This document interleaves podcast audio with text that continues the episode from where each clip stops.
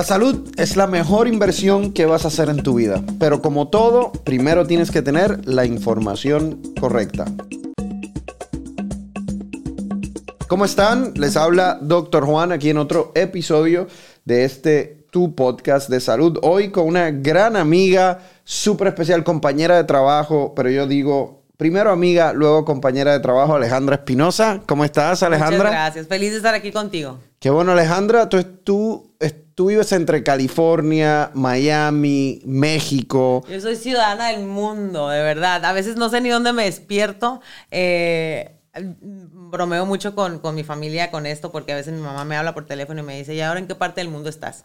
Literal, nunca saben dónde estoy, porque hay días que me habla en la mañana y estoy en la Ciudad de México y en la noche cuando ya le hablo antes de acostarme a dormir, ya estoy en, en Miami o en Los Ángeles. Viaja, o sea, al mes, ¿cuánto estás en un avión? Ay, no, de hecho, el otro día estaba hablando con, con mi esposo de eso, le estaba diciendo, tengo yo creo fácil, fácilmente el último año que no llevo una semana completa en mi casa.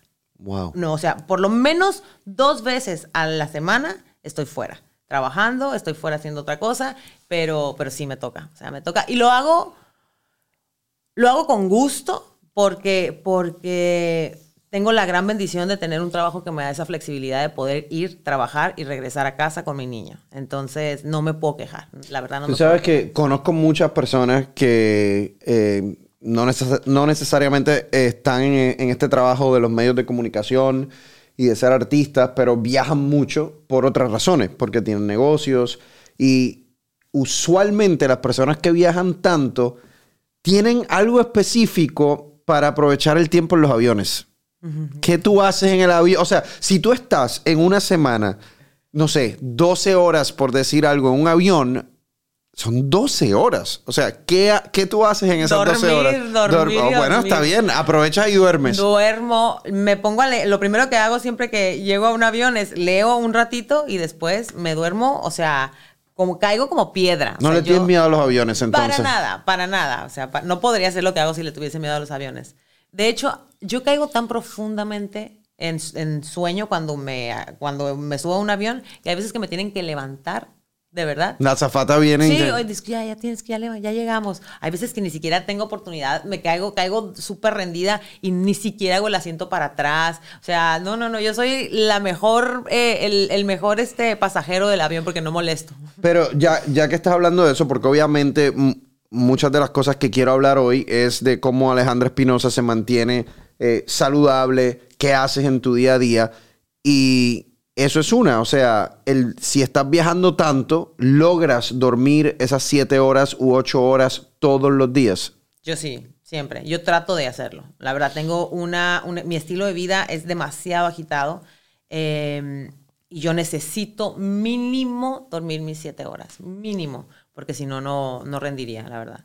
Pero y te acuestas temprano, ¿no? Sí, porque te levantas súper temprano. Yo me levanto alrededor de las 4 de la no, entre las 3 y 45 y 4 de la mañana. Todos los días. That's not how people live. Todos Así los días. ¿Quién se levanta a las 3 y 45 de la mañana? Tú sabes que yo soy feliz. Desde que comencé a hacer eso, eh, descubrí una parte de mí que me encanta. Ese, ese espacio de tiempo, a mí me encanta ser mamá, me encanta ser esposa, me encanta ser ama de casa. O sea, una de las cosas que yo disfruto así grandemente es ser ama de casa.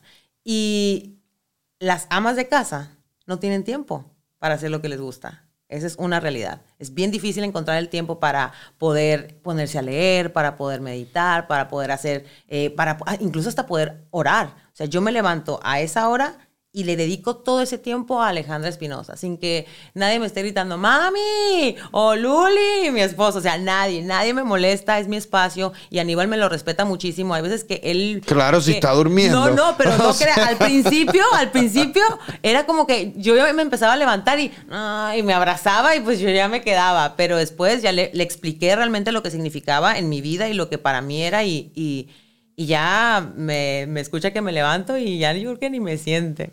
Pero Entonces, te levantas a las 3 y 45, llévanos a través de esa rutina, o sea, eh, ¿qué haces? ¿Qué desayunas? Sé que haces ejercicio. ¿Cómo, cómo es ese proceso? ¿Cómo es esa rutina mañanera? 3 y 45, lo primero que hago es tomarme un vaso de agua.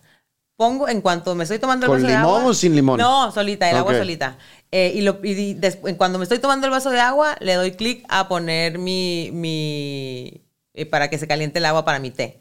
Me preparo un té, agarro mi té, me siento, me pongo a hacer eh, journaling, o sea, para sacar todas mis ideas de la cabeza o todo lo que pasó el día antes, mis buenas memorias.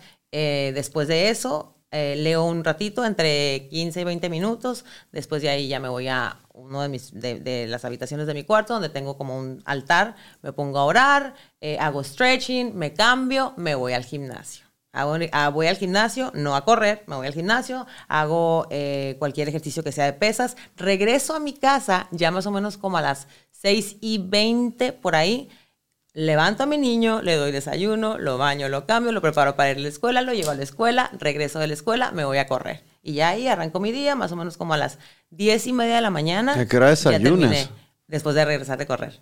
Wow, o sea que haces todo eso realmente en ayuno. Eso es que casi como que un ayuno intermitente, ¿no? Pues a veces sí, a veces, a veces cuando estoy cocinando con Mateo, o cuando le estoy cocinando a Mateo, es que aprovecho para, para yo Sí, desayunar, me entonces, en- una o sea, que no es, no es entonces un ayuno intermitente No, no es algo- ¿no? no, no. O sea, si te provocó comer Ah, sí, algo, claro. exacto. No, y no es una cosa, no es cuestión de, de, de, de que tengo, por ejemplo, le estoy cocinando a Mateo y a veces cuando está cuando se me antoja, la verdad es que yo no soy una persona de desayunar, es súper raro que desayune, especialmente tan temprano. Casi siempre después de que regreso de correr es que ya me, me hago mi buen desayuno como a eso de las 10 de la mañana, 10 y media por ahí. Dice que todas las mañanas oras. ¿Por, ¿por qué ora Alejandro Espinosa? ¿Por qué oro? Porque Dios me dé, me dé la gracia para poder mm, dar, eh, poder seguir mi día. Agradezco, agradezco mucho, mucho todas las bendiciones que me da. Me encuent- encuentro que soy una persona sumamente bendecida. A veces ni siquiera yo misma me la creo, me creo las bendiciones que tengo todos los días. Eh, soy una persona que observo mucho el mundo y observo mucho todas las situaciones que pasan y me doy cuenta de que muchas de ellas, gracias a Dios, no me tocan hablo mucho con Dios y le agradezco cada día que vivo, o sea, cada día que vivo. Hay, hace poquito estaba hablando con él y le decía, no puedo creer que he llegado a mis 36 años, o sea, y, qué agradecida estoy. ¿Y por qué lo digo? Y puede sonar muy, muy eh, dramático, pero poca gente tiene la gran bendición de llegar a los 36 años. Puede uno pensar que sí, que muchos, no, pero o sea, no, no todos tienen la bendición de llegar con la salud que tengo a los 36 años, con la felicidad que tengo a los 36 años, con todas las metas cumplidas a los 36 años. Me siento una persona muy plena. O sea, si, si tú me preguntas a mí, ¿qué me falta por cumplir? Realmente yo a esta edad he cumplido todo lo que me he propuesto, todas mis metas las he cumplido. Ya todo lo que viene es como extra. Y, y- y- y por eso, pues, mucho agradecimiento. Tengo más que, más que pedir, es agradecimiento. Y si se trata de pedir, siempre es discernimiento, la gracia que caiga sobre mí para poder eh, hacer las cosas, pues a través, o sea, hacer- poder seguir con mi vida como, como la llevo hasta ahora. Y los, entonces, me imagino que, que metas a futuro tienen mucho que ver. Entonces, si ya profesionalmente han logrado tanto, tendrán que ver con Mateo, con la familia. Sí, claro. O sea, ya son, ya, yo siempre veo todo lo que me pasa en la vida en este punto como, como si fuesen millas extras, ¿sabes? Como que he hecho bastantes cosas en mi vida y ya son como que bendiciones extras. ¿Qué puedo hacer con esta otra bendición? ¿Qué puedo hacer con esto? Yo soy una persona, a mí me gusta muchísimo eh, ayudar, o sea, buscar maneras de ayudar a través de la iglesia o a través de asociaciones, a través de, de cualquier cosa que, que- que me llene el alma. Y encuentro que eso es como que una de las, si se trata de metas ahorita, o hablamos de metas, es como una de las cosas que quiero hacer para, justo para el próximo año, ¿no? ¿Y Mateo tiene ya cuántos años? Ocho años. Y juega, juega fútbol, lo he visto. O sea, y Alejandro Espinosa es una soccer mom. Uh, pero heavy. Yo siempre he sido. ¿Grita hacer los juegos? No, pero, pero una. Mira, te voy a contar una, una cosita. Yo me acuerdo cuando yo tenía, desde los. Desde que tengo uso de razón, nosotros nos la pasábamos en un campo de fútbol, porque tengo, mis hermanos jugaban soccer. Yo me acuerdo que yo veía a mi mamá, mi mamá apasionada así, pero mal, mal, mal, gritona, de que le gritaba a los niños del otro equipo, de que gritaba, se peleaba con la porra de los otros equipos. Y yo me acuerdo que yo decía, ay, mi mamá, qué vergüenza se pasa. Y todos acá, todas mis hermanas y, y yo así como que mi mamá, pero era muy apasionada y era de las que casi se quería meter a la cancha. Pues nunca pensé, nunca en mi vida pensé que yo iba a ser igual. Soy igual o peor. El otro día estaba, Mateo lo tumbó un niño y yo tenía ganas de entrar y regañar al niño por haberlo tirado. Me pongo muy, muy, muy pasional. ¿Mateo es más Alejandra o más Aníbal? Mil por ciento Alejandra. ¿Sí? Mucho. Eh, mm, yo pienso que él y yo somos soulmates. Yo sé que puede sonar, toda mamá dirá lo mismo, pero así lo siento. O sea, somos tan parecidos.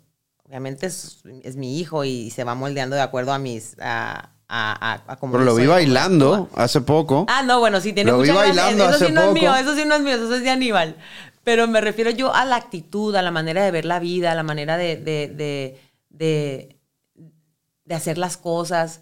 Es, yo encuentro que es un niño bien bendecido. Yo siempre le digo a él que, que, que Dios no lo puso a Aníbal y a mí por algo yo encuentro que es un ser muy especial, de verdad, y yo creo que toda mamá dirá lo mismo, pero, pero así lo siento, siento que es un ser muy especial y que este ser que Dios mandó a la tierra, solamente entre Aníbal y yo podemos crearlo.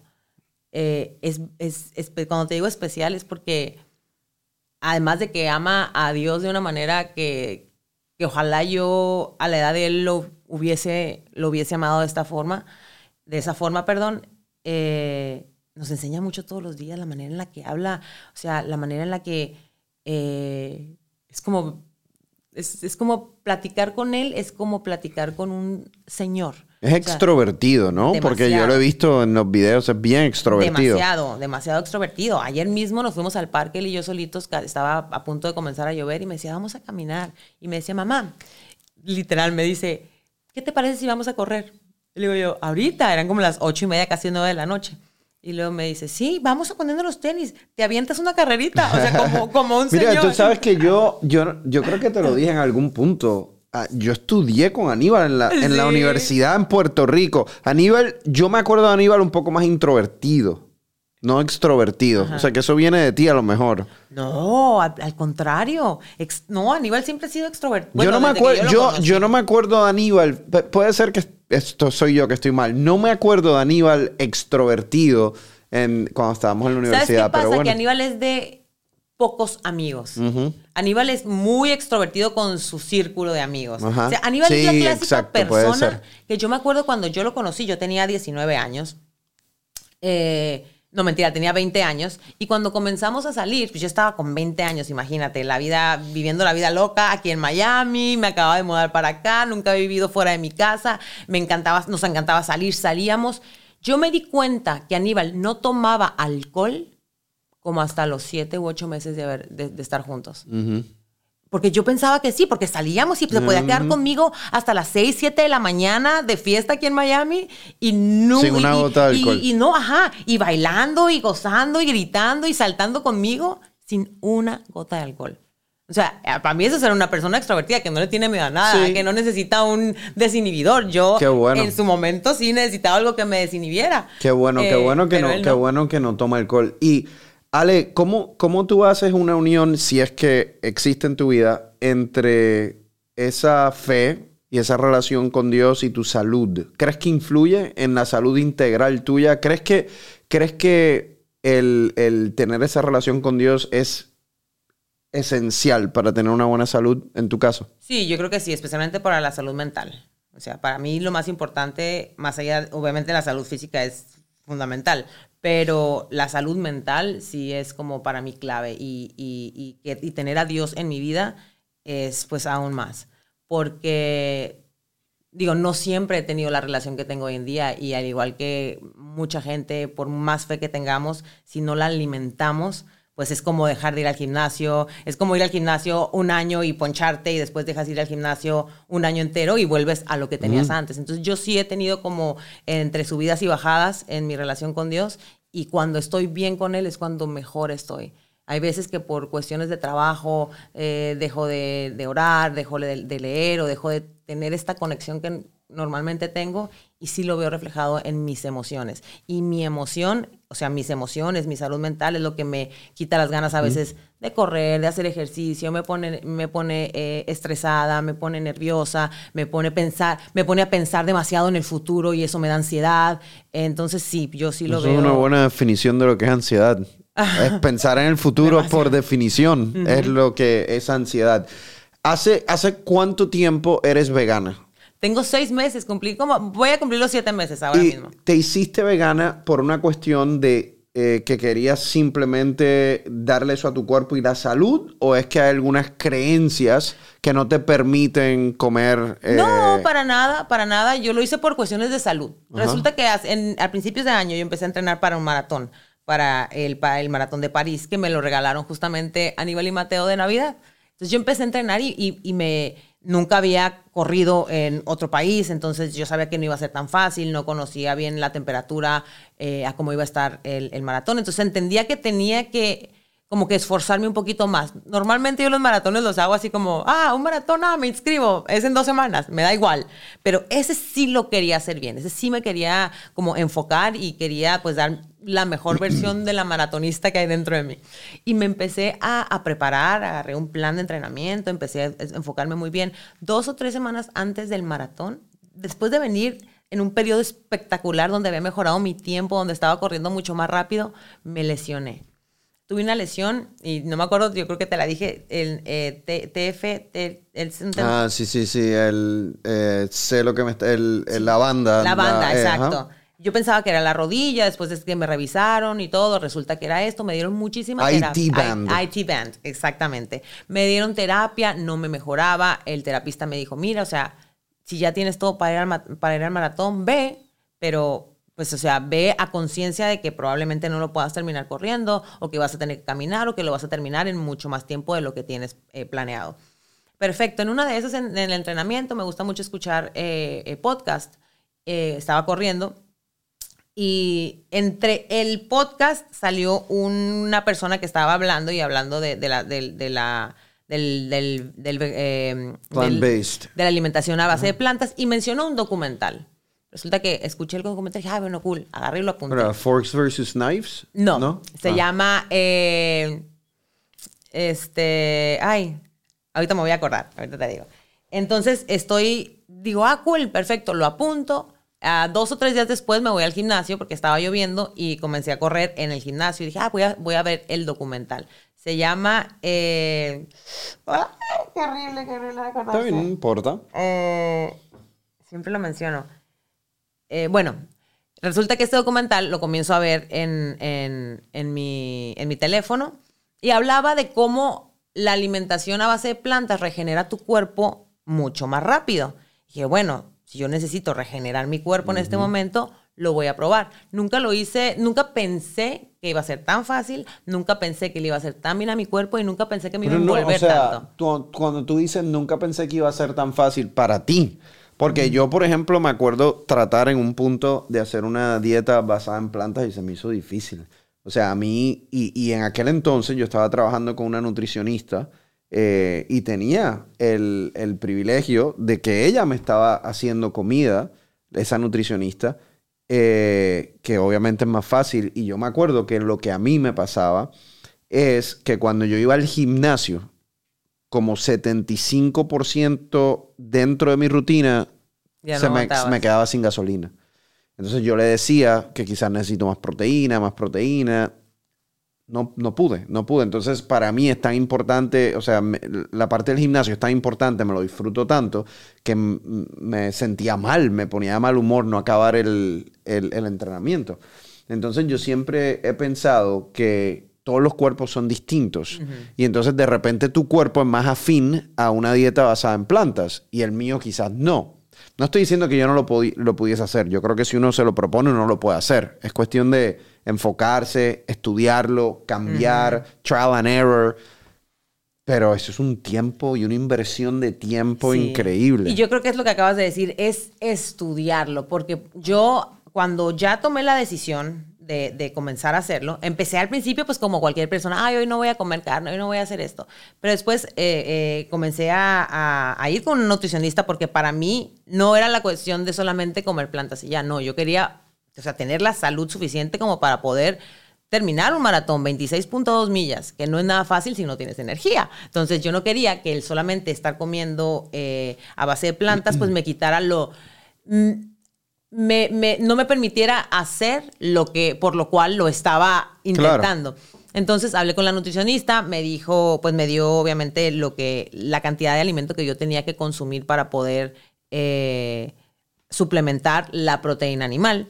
Y, y, me puse a leer. O sea, en verdad comencé a investigar. Siempre cuando la gente me pregunta a mí, ¿y qué haces? Y yo no te puedo decir lo que hago, mejor investiga. Porque cuando uno investiga, o sea, uno investiga lo que le hace bien a su cuerpo, es como que de verdad lo absorbes y de verdad te das cuenta que te hace bien y que no te hace bien o que te va a funcionar y, que no. A ver, ¿cuál es tu plato vegano favorito? O sea, cuando digo favorito no es ah, en este restaurante, no, no, como el go-to, el que tú te haces en tu casa. Ay, amo los garbanzos y las lentejas. O sea, los garbanzos en todas sus formas. O sea, el con el garbanzo yo, yo creo que es el... Eh, eh, a mí me eh, gustan los garbanzos. El problema es que me los como con chorizo. Ah, no. bueno, te puedo hacer Ese es el problema. Pero no, pero no tendría problema en comerlo de, o sea, vegano, ¿no? No tendría problema en hacer eso. A mí me encanta el garbanzo. Yo el garbanzo, bueno, yo uso el agua de los garbanzos hasta para hacer mayonesa. O sea, mm. yo de verdad, y he aprendido mucho. Al principio sí, los primeros tres meses era o sea, eh, horrible. Lo porque, mismo, lo mismo. No, porque te toca aprender a cocinar de nuevo. O sea, te toca empezar a, implementar cosas que normalmente no hacías o a combinar cosas. Eh, yo, por ejemplo, no comía mucho, comía frijol, pero nunca comía, no comía mucho frijol negro, no comía... Eh, este, bueno, la lenteja sí siempre me ha gustado, pero entonces empecé a combinar también legumbres que, que, mm, nunca... Las lentejas son ricas. Y, son, y, de verdad que son muy buenas para el cuerpo, para el sistema. A mí me, mm. me, yo creo que en la casa no... Yo hago un kilo de, frijoles a la semana y de lentejas y de garbanzos y para el viernes ya no hay. Pero te lo, comes el domingo y el viernes ya no ¿Te lo comes con arroz? ¿Te lo ah, comes con... ¿Con qué te lo comes? Yo preparo, lo preparo con todo. O sea, los frijoles, el frijol negro, yo lo hago, lo cozo y después de cocerlo lo uso para muchos platillos. Hago hasta tortitas, hago las hamburguesas con eso, con eso, con las lentejas y con los garbanzos, con vegetales. Hago, hago todo tipo, hago hasta pan de lenteja. O sea, de pan de lenteja. Ay, delicioso, sí. ¿Cuánto, eh, ¿Cuánto tiempo tú estás invirtiendo en la cocina? Ese es el, eso es lo que sucede a veces con esa, ese tipo de dieta tienes que amar esa parte también de cocinar. Por eso me levanto a las 3.30 de la mañana para poder a las 2 de la tarde ya tener la comida lista. Ale, ¿cuál ha sido, eh, eh, mencionas, estás en tu tercera década de vida, ¿cuál ha sido la situación de salud quizás más difícil que has tenido? La situación de salud más difícil, bueno... O sea, que te haya asustado, que te haya puesto nerviosa, que, que, que, te haya hecho orar más, eh, pedirle a Dios, o sea, algo, si es que existe. Yo ahora, o sea, te estoy hablando de que ahora mismo acabo de pasar por una, por una situación que me, me asustó muchísimo, eh, por el mismo hecho de, de que cambié a la alimentación a base de plantas, que hago mucho ejercicio, que corro mucho. Este año yo bajé mucho de peso. Entonces, eh, trato yo de, siempre estar como que con mi médico, asegurándome de que todo esté bien, de que todo esté Los bien. laboratorios, Exacto, yo me hago laboratorios, o sea, como si fuera Yo he visto, tus laboratorios han estado bien. como si fuera a tomar agua. Cada rato me voy y me hago, especialmente antes y después de un maratón. Entonces, hace poquito fui al médico para hacerme unos laboratorios. Me hago los laboratorios y todo estaba perfecto, o sea, todo perfecto, excepto el, el calcio, estaba muy alto. El doctor se asustó y me dice, mira, Puede ser que te hayas tomado a lo mejor algunas pastillas que tengan calcio, cualquier cosa, me dijo. Te los vamos a correr de nuevo. Ya un poquito más específico como en esa área, ¿no? Me hacen los exámenes de calcio de nuevo y vuelve y sale elevado. Me manda con un endocrinólogo. Cuando voy con el endocrinólogo, eh, pues me hacen, el doctor pensaba que podía tener algún problema de tiroides. Entonces, eh, cuando me hace todos los exámenes el, endocrinólogo, o sea, como externos antes de tocarme ni nada, que la vista, los reflejos, todo eso, todo estaba muy bien. Eh, y me hace me empieza, ya llega el punto donde me empieza a tocar el cuello, ¿no? Cuando ya me toca el cuello, ya yo siento, estaba muy, muy, muy buena onda él, platicándome, ya siento yo como una, no tensión, pero como que encontró algo, como que, como que no normal, ¿no? Y me dice, ah, bueno, me dice, ¿te han dicho que tienes nódulos en, el, en, en, en la, tiroides, Me dice. Y le dije, yo no. Entonces me dice, bueno, es que puedo sentir algo, mira, voy a ir por, por su... Ultrasonido. Ultrasonido, ajá, para hacerte un ultrasonido, me dijo. Es muy normal en las mujeres, por el, eh, para las mujeres tener nódulos en, en la tiroides, por, porque es una cuestión hormonal, ta, ta, ta. Entonces vamos nada más para ver cómo están. Cuando me empieza a revisar, resulta que no tenía uno, tenía dos, tenía tres, ni o sea, tenía cuatro nódulos. Él me empieza a revisar y me dice, ok, este, mira, empieza a tomar las imágenes, las imágenes, me dice, ahorita te las voy a mostrar. Y me empieza a hablar muy, no me, no me asustó, muy calmado y muy... Eh, pues, hay, doctores que son muy bruscos para, cuando hablan y, como que te dicen las cosas y te, y te caen de peso y, te asustan, ¿no? Y, la manera en la que él me hablaba era como más para dejarme saber lo que podía pasar. Me dice, eh, te acabo de tomar imágenes, te las voy a mostrar ahorita. entonces me empieza a mostrar, mira, esta no me preocupa, esta no me preocupa. Me dice, esta tampoco, esta imagen me preocupa, me dice, porque si te, si te puedes dar cuenta, es muy grande, me dijo, y el... Y el el shape es como extraño. Sí. Ajá, me dice el shape es muy Es irregular. Es irregular, exacto. El shape es irregular. Y, o sea, son nódulos que medían más de un centímetro. Exacto. Es cuando uno ya empieza a decir, ok, puede ser que no sea nada, pero tengo que averiguar. Exacto. Entonces me dice, este es el que me preocupa, me dice, porque tiene una forma irregular, eh, tengo que hacer una biopsia, me dice. Las enfermeras, justo cuando yo llegué a mi cita, acababan de salir a, a, de, a comer, y entonces él me dice las enfermeras acaban de ir, me dice, a comer. Me gustaría que te quedaras. Me dice, va a tomar como una hora, hora y media. Cuando él me dice eso... Y ahí te cae la importancia de lo que él... Exactamente, pero me puede haber dicho regresa mañana o, o vete y vuelve. Exacto, pero me dice, me gustaría que te quedaras. Me dice, ¿te puedes quedar? Le digo yo, no, sí, sí, yo aquí espero. En lo que esperamos, él me empezó a hablar sin afán de asustarme porque sus palabras siempre eran como que no quiero que te asustes, me dijo. O sea, esto es simplemente para que tú sepas que este, esta, este nódulo me preocupa, me dice, muchas veces pueden ser eh, canceroso, eh, em, un nódulo canceroso, me dice, me habló del, de la mortalidad del cáncer de tiroides, eh, que es, o sea, es bastante, se podría decir que dentro de los, de los tipos de cáncer es el menos agresivo, es el, el, que menos mortalidad tiene, pero igual la palabra cáncer te cae como puñalada en el estómago, entonces... Y, la urgencia con la que él estaba manejando todo. Me dijo, no quiero que googlees nada. Fue como que su regla número Y las enfermeras era para poder hacerte el ultrasonido. Para poderme hacer la biopsia. Ah, la biopsia. O sea, ya él te dijo, ya él te dijo, necesito una biopsia. Sí, él quería la biopsia ya. En el momento, o sea, ¿cuál es la primera reacción tuya cuando oyes la palabra biopsia?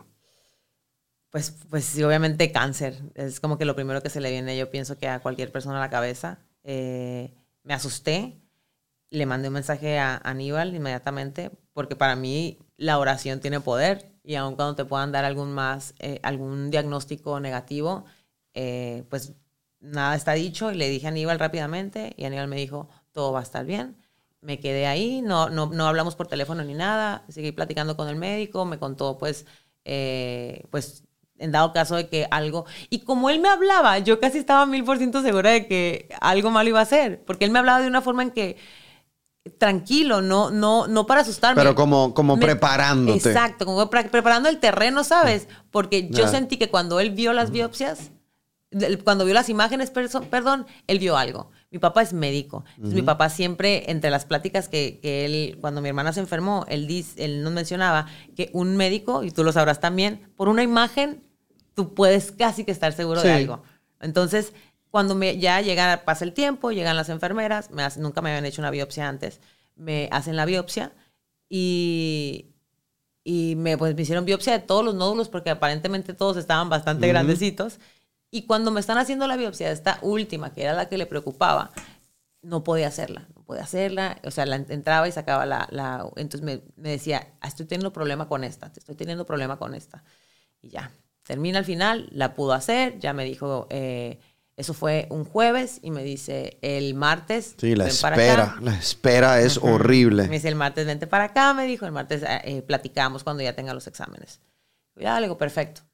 Entonces, eh, eso fue jueves. El viernes en la tarde nos fuimos, o sea, a mi casa. Para mí, mi, para mí como que, o sea, mi casa, casa de mis papás, es como que el espacio donde yo me, me siento muchísimo más tranquila conmigo. Es como que un, no sé, no, es muy, muy raro, pero mi la casa de mis papás siempre va a ser como mi casa, igual que la casa de la mamá de Aníbal siempre va a ser su casa y espero yo que nuestra casa siempre sea la casa de Mateo, aun cuando esté casado y tenga hijos. Entonces nos fuimos para San Diego, yo no le dije obviamente nada a mis papás, ni, ni mucho menos, no quería preocuparlos, eh, porque cualquier cosita que tenga que ver con la salud, yo sé que a mis papás les cae como balde de agua fría para, cual, o sea, para cualquiera de sus hijos, ¿no? Entonces dije, yo no voy a esperar a ver qué pasa, si, si es para bien o para mal, voy a esperar hasta el día martes.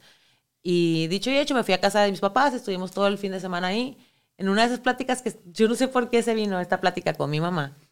Estoy platicando con ella sobre mi hermana.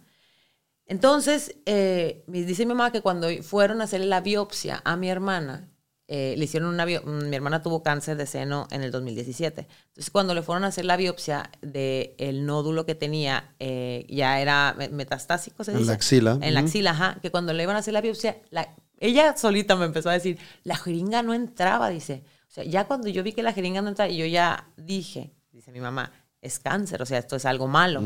Eh, cuando ella me está diciendo eso, todo lo que me había dicho el doctor y que no había podido entrar la aguja, ya todo como que se me vino a la cabeza y dije yo, no, ya, o sea, no puede estar más claro que tengo algo negativo, ¿no?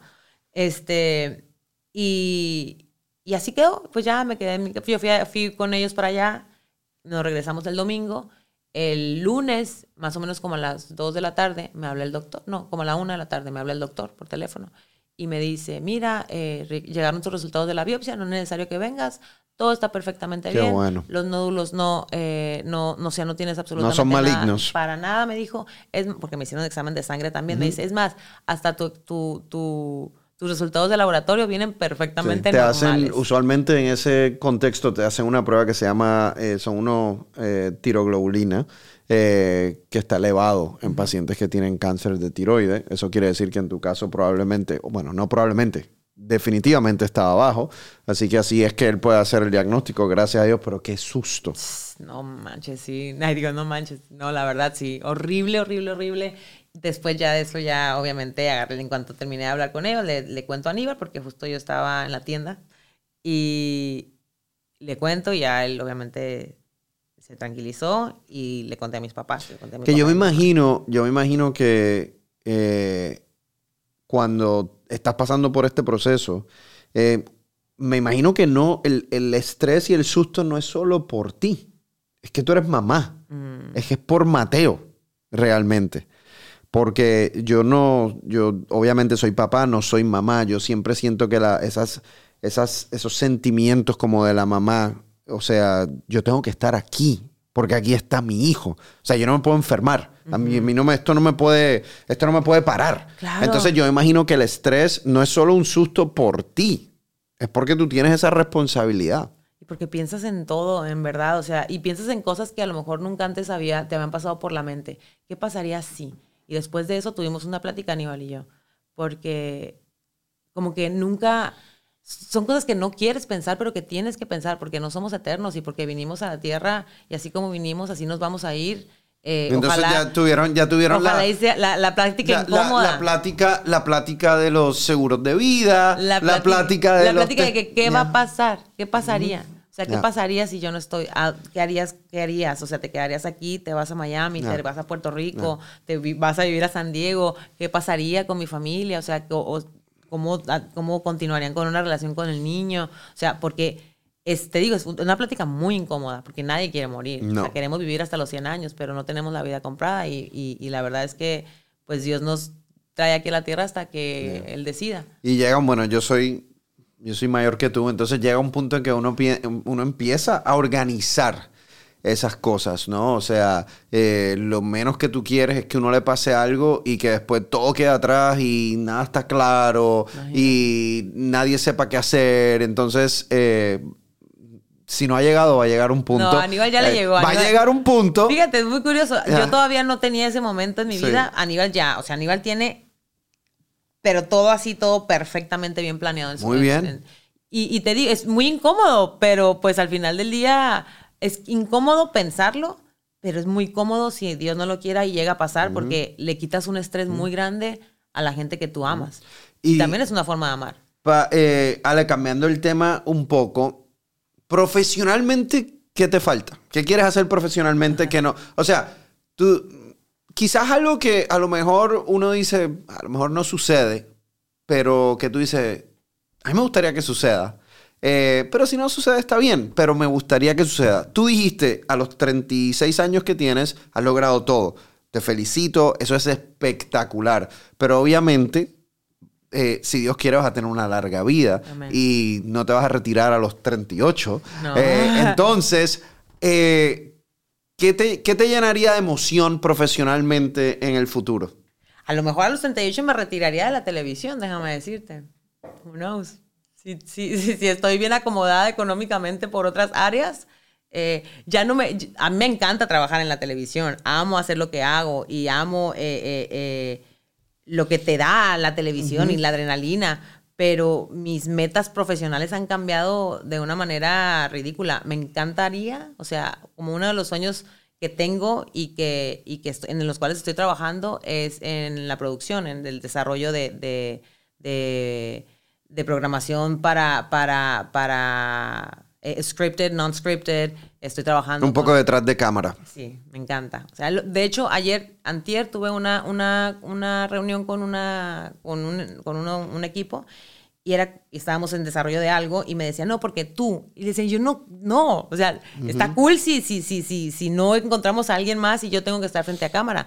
Pero realmente no es mi misión desarrollar un proyecto para yo ser la O protagonista. sea, que quieres crear, o sea, la parte creativa. Cre- Me encanta, sí, me encanta. Creo que a, través de estos 17 años que llevo trabajando en, en, en Univision y en, y en la televisión, he tenido la oportunidad de estar como que en todas las áreas. Yo soy muy chismosa, muy metida en absolutamente todo, o sea, de, eh, en absolutamente todo, de verdad. Y me gusta, o sea, me gusta mucho también el trabajo que es, y respeto demasiado el trabajo que se hace detrás de cámara. Entonces, eh, sí, me gustaría obviamente involucrarme mucho más en, la, en la bueno. producción y en el desarrollo de, de, de- de cosas como para las plataformas, no solamente para la televisión, o sea, para tanta plataforma que existe hoy en día, creo que hay, hay, mucho, que, hay mucho que hacer. Y, y- y ayudar a, a otras generaciones a que triunfen, ¿no? Yo soy muy consciente de eso. Yo soy muy consciente también de que al final del día la juventud se impone. Uno no va a ser joven para toda la vida. O sea, yo, yo, yo quiero llegar a mis 40, 40, 45 años tan plena, tan y tan plena que me dé cero envidia o cero, cero intranquilidad que lleguen nuevas personas. Ay, porque me van a quitar el trabajo. Ay, porque, porque lo están haciendo mejor que yo. No. O sea, yo no quiero eso en mi vida. Lo he visto desafortunadamente en personas. O sea, he visto como, como cuando yo empecé a trabajar, hubo quien sí se resentía porque yo había llegado o se resentía con, con, con que la gente me quisiera o que la gente me apoyara y es muy feo. Es muy feo porque te das cuenta de que entonces no han llegado a donde quieren. Claro. Entonces no están cumpliendo las metas que quieren. O a, mejor, o a lo mejor, bueno, también es parte de la inseguridad. O a lo mejor también es porque, porque, no sé. La gente en televisión no le gusta dejar la televisión. Es lo que yo he visto. eh, llevo desde el 2010 en televisión y es, eh, es duro. O sea, hemos visto grandes de la televisión que no quieren salir de la televisión o no les gusta o no, no, no, no, no es realmente lo que quieren hacer. Y a lo mejor lo hacen porque simplemente eh, llegó ese momento, pero lo, lo resienten de alguna manera. Puede ser también que no, que, que la aspiración más grande de su vida haya sido siempre trabajar. Yo soy, ahorita mismo mi aspiración más grande es ser una businesswoman. Qué bueno. Qué bueno. Ahorita mismo, o sea, lo que yo más quiero es eso. Eh, estoy enamorada también de, de, de lo que estoy haciendo fuera de Univision, o sea, del trabajo que estoy haciendo fuera de Y Univision. hablando de business, tú y yo hacemos business. Exacto. Eh, como somos business partners en piel eterna, eh, porque una de, la- una de las cosas que a ti te apasiona mucho es el cuidado de la piel, ¿no? Y justamente ahorita que me mencionabas que, que otra cosa quería hacer, ese era otro de los, de los planes que tengo y del, ya lo puse en mi vision board y, y es una de las metas grandes que tengo con, con, con la línea, con piel eterna o con el skincare line, es llevarlo a otro nivel. O sea, a mí me encanta el hecho de que la gente tenga la posibilidad de poder comprarlo en línea, pero yo quiero llevarlo a una, a una tienda. O sea, quiero. a mí me encantaría ver la cara. Me encantaría ver la cara de Alejandra Espinosa o en Sephora o en Ulta. Sí, se nos están viendo. Uno tiene que proclamar estas cosas, ¿no? Sí. Para que la gente sepa cuál es la intención, ¿no? No, claro que sí. Y yo pienso que tiene toda la posibilidad y todo el potencial del mundo de poder lograrse. Y, y la razón principal por la cual yo me, me metí en este barco contigo en, en, en- en Santo Remedio, en Piel Eterna, fue por eso. O sea, porque realmente creo que es un producto que funciona, creo que es un producto que, que, que te suma, o sea, que le suma a la mujer. Y no estamos hablando de una cuestión nada más de, de, ay, de belleza, no. O sea, para mí el cuidado de la piel es mucho más que, que, que va más allá, de verdad. O sea, va más allá porque te da tanta seguridad tener una piel bonita, una piel linda. A la mujer le da, por lo menos lo sé por mis hermanas y lo sé por, por, y no lo saben. Mucha gente no lo sabe. Mucha gente no sabe que su carta de presentación, queramos o no queramos, es nuestra nuestra apariencia física de primera. O sea, quieras o no lo quieras ver así, es, es una Además, es el, desde, el, desde, el, punto de vista de medicina, es el órgano más grande del cuerpo. Exacto. Es el órgano más grande del cuerpo. ¿Y tú sabes cuántas personas le dan cariñito al órgano más, más grande del cuerpo? El que te cuida, el que te cubre de todo. no muchas. Poca gente. Las mujeres son mejores que nosotros en Pero malas a veces. somos mejores, pero malas. Te lo digo, no lo estoy diciendo, o sea, lo digo porque yo tengo cinco hermanas y de esas cinco hermanas, solamente una de ellas es la que le da cariñito a su piel. Ahora cuando, y me di cuenta de eso, Juan, porque cuando yo eh, les llevé su kit de, de antienvejecimiento para que lo... No sabían cómo usar nada. No sabían cómo usar nada. La, cosa con, la, con, muchas mujeres, porque tienen piel linda. O sea, no, no, estamos hablando de que son mujeres que tienen piel fea ni que necesitan, pero la, llegamos a una edad donde el daño es irreversible.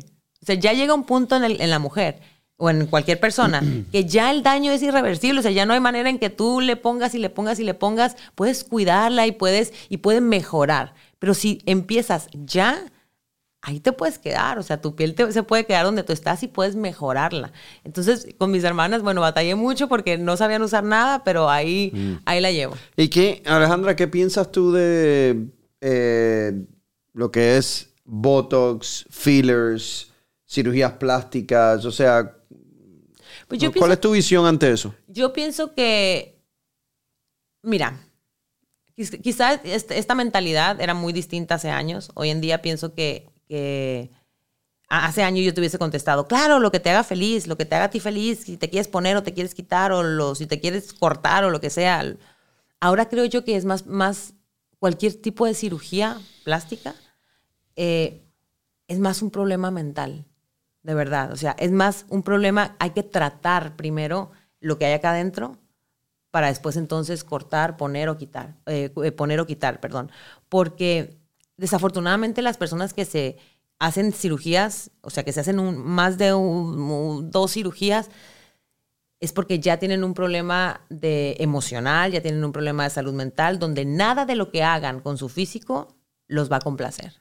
Entonces, primero, es como cuando una persona, yo no, conozco poco del, caso, del, tema, pero sí sé que es algo así. Cuando la gente se va a hacer la cirugía bariátrica, tienen que pasar por un proceso de psicólogos, eh, de alimentación.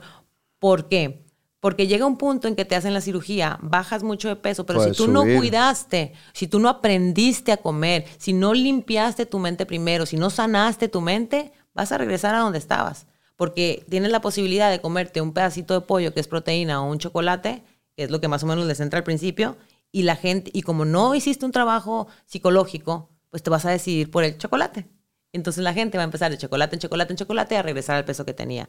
Creo yo que eh, en, en, todas las áreas es igual. En la cirugía, en las cirugías estéticas también. O sea, si tú no haces un trabajo, ¿por qué te quieres poner senos? De verdad, o sea, ¿qué te va a qué te va a hacer sentir mejor si te los pones? Yo me arrepiento de haberme hecho mi cirugía de senos. Yo me quité los, yo tenía 21 años cuando me hice eh, la, reducción.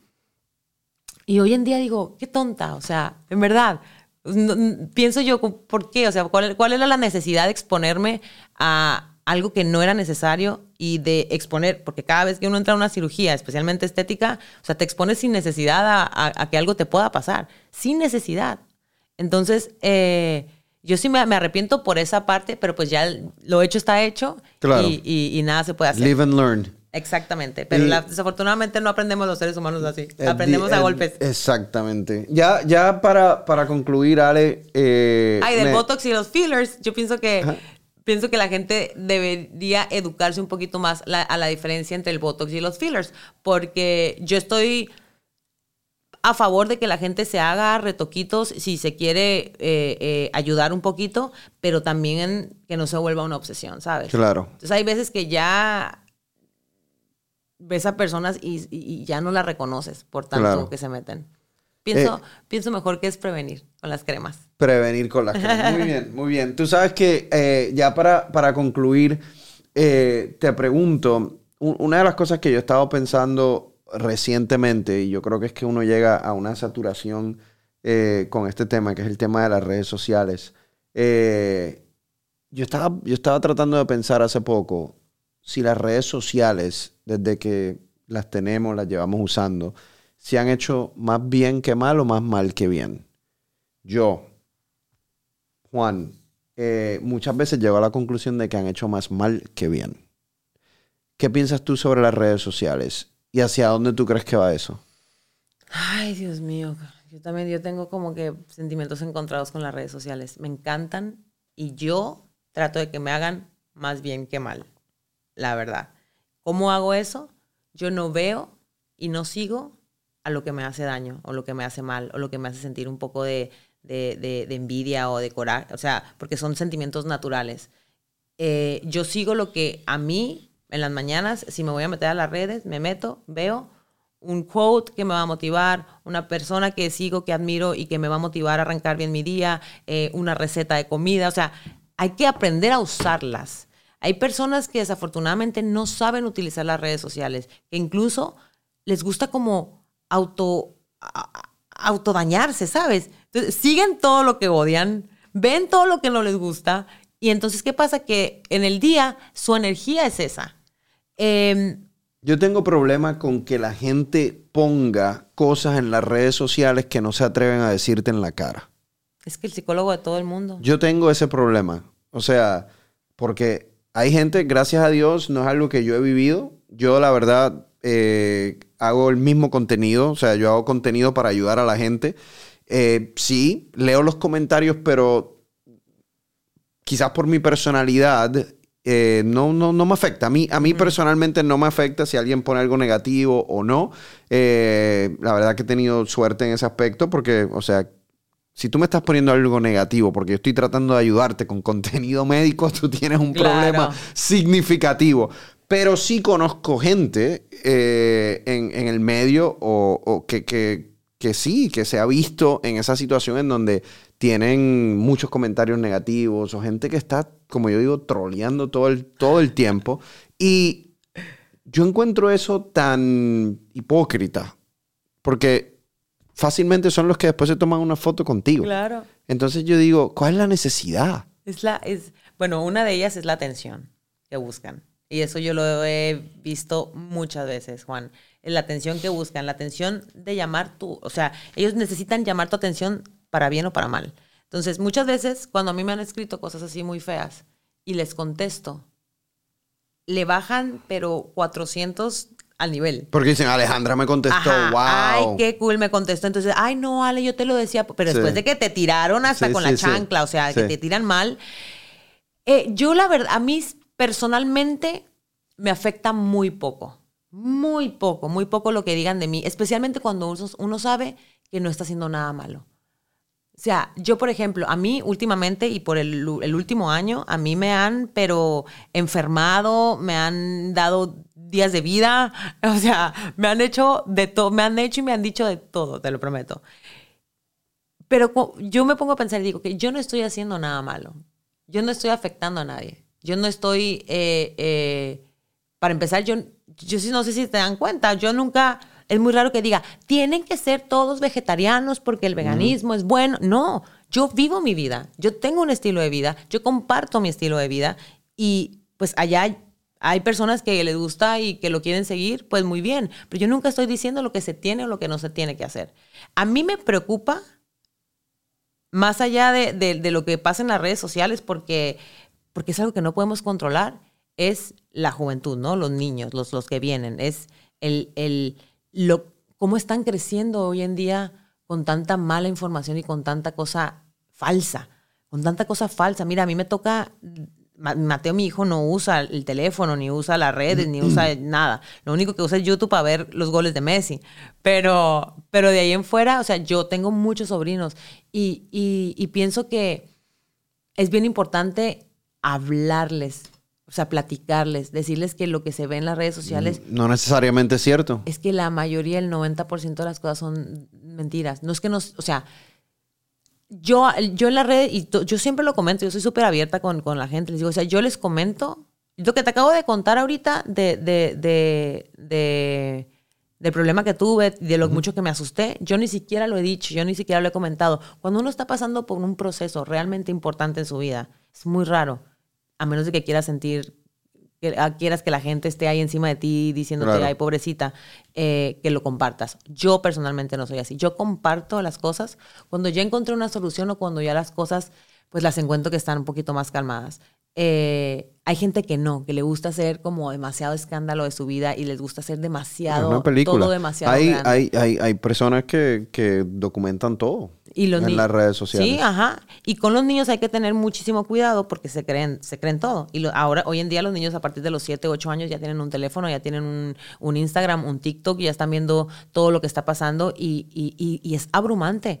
Es, imagínate, de por sí ya ser niño, ser teenager es abrumante. Ahora, ser un teenager y ver que Juanita, que es mi mejor amiga, tiene una vida espectacular, aparentemente, o alguien que yo no conozco tiene una vida espectacular, aparentemente, yo quiero esa vida. Claro. ¿Cómo llego a esa? Empieza la ansiedad, empieza la depresión, empiezan todos los problemas mentales. Entonces, yo creo que el trabajo duro que te- tenemos los... Hoy en día, el trabajo más duro lo tenemos en casa, gracias a las redes Y sociales. mantener, Eso sí. y mantener a los niños con, con los dos pies en la tierra, Sí, ¿no? Y que entiendan y hablarles de absolutamente todo. O sea, eh, eh, hoy en día las conversaciones que uno tiene que tener con los niños, que a lo mejor nuestros padres no estuvieron con nosotros, es por culpa de las redes. Porque si Mateo no usa las redes o Mateo no está informado y no usa el teléfono, sus amigos sí. Sí. Entonces de repente viene Mateo y me hace unas preguntas que lo tengo que sentar y explicarle tal cual.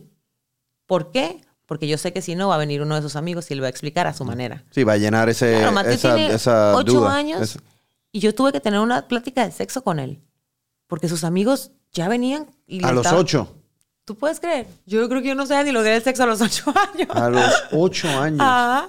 A los ocho años. Exacto. ¿Por qué? Porque sus amigos sí tienen acceso a, a- a las tabletas y entonces Sí, ya sí, saben ahí. y lo que no saben lo buscan, buscan. ahí, lo encuentran en Google a la manera de cualquier persona que lo sube. Yo le digo a Mateo, fake news, le digo, no creas lo que te dicen. Mira, yo a veces le hago como, como, estoy bien, parezco loca, lo que sea, pero hago videos yo y los subo a mi cuenta de YouTube privada.